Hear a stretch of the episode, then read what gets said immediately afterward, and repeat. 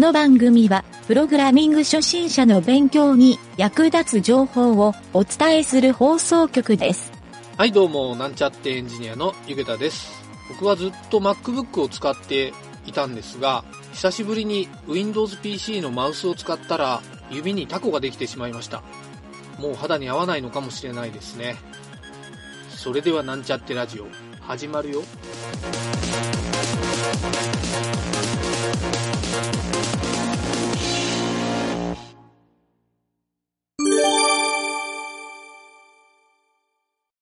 はい、それでは、PHP の学習のコーナーですね。今回やるのは、基本の環境設定、まあ、基礎中の基礎っていうところを、ちょっと解説したいなと思っております。はい、まずですね、この PHP を学習しようかなと思うときに、一番重要になるのが、PHP を実行する環境を作るというのが一つあります。はい、その環境がないと PHP のプログラムコードを書いても実行して確認することができないので、えーまあ、いわゆる学習できないということになるので、しっかりとですね、ここの学習環境を作るということを今日は説明したいなと思います。はい、その環境を作る方法っていうのがいくつかあるので、それをですね、まずは解説してみたいなと思います。一つ目はですね、ランプ環境のアプリをインストールするという方法があります。これはですね、Windows では XAMPP、XAMPP っていうアプリがあるんですけど、あと Mac では MAMP って言われる MAMP。この2つの、この2種類のアプリ、まあ、2つインストールする必要はないんですけど、自分が使ってるパソコンの環境にどちらかをインストールして、まあ、Windows か Mac っていう前提で話してますけど、えどちらかをインストールして、それを立ち上げると、もう PHP というか、ランプ環境が使える状態になります。はい。非常に便利で簡単なので、初心者の方はこれをやるのがおすすめですね。そして二つ目はですね、自分でサーバーを用意して、そこに PHP モジュールをインストールするという方法ですね。でも、サーバーには Apache か EngineX っていうモジュールもですね、同時にインストールして、PHP とつなげておく必要もあるのと、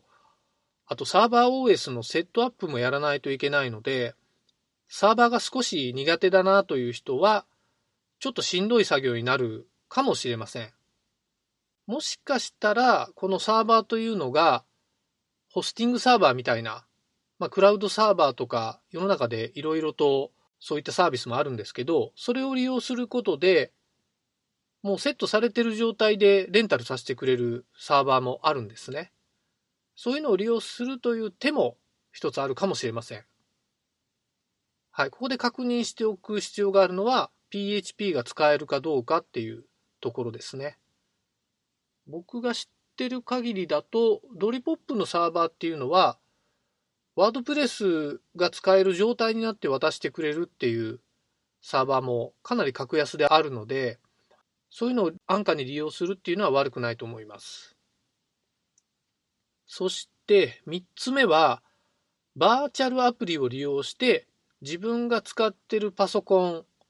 またはサーバーにですね、そのバーチャルアプリ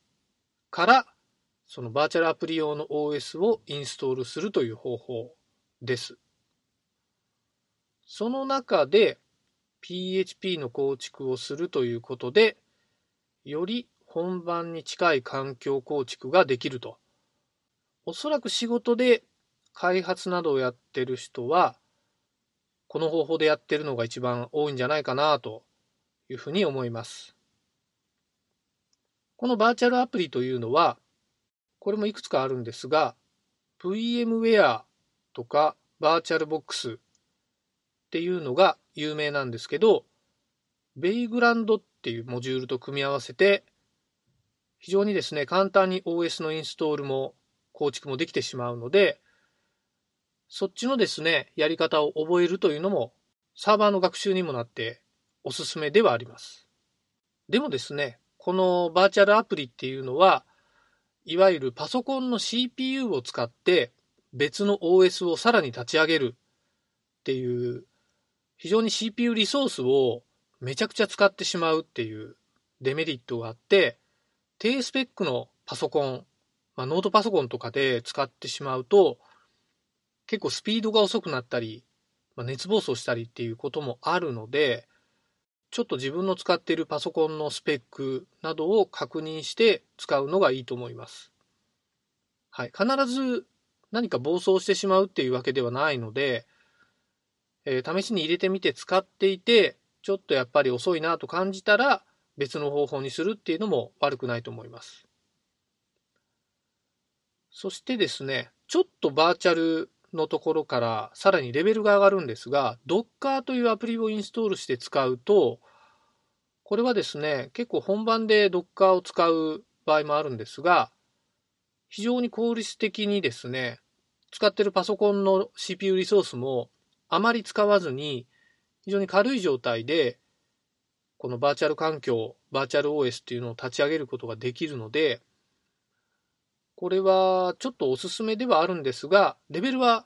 多分今回説明している中で一番高い状態だと考えていいと思います。この Docker っていうシステム、まあアプリですね。このアプリを使う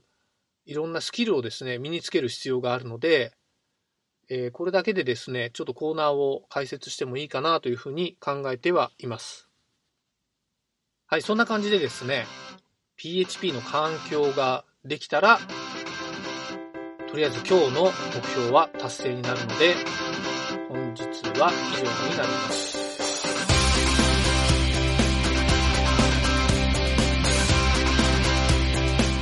番組ホームページは http コロンスラッシュスラッシュ mynt.work スラッシュラジオスラッシュ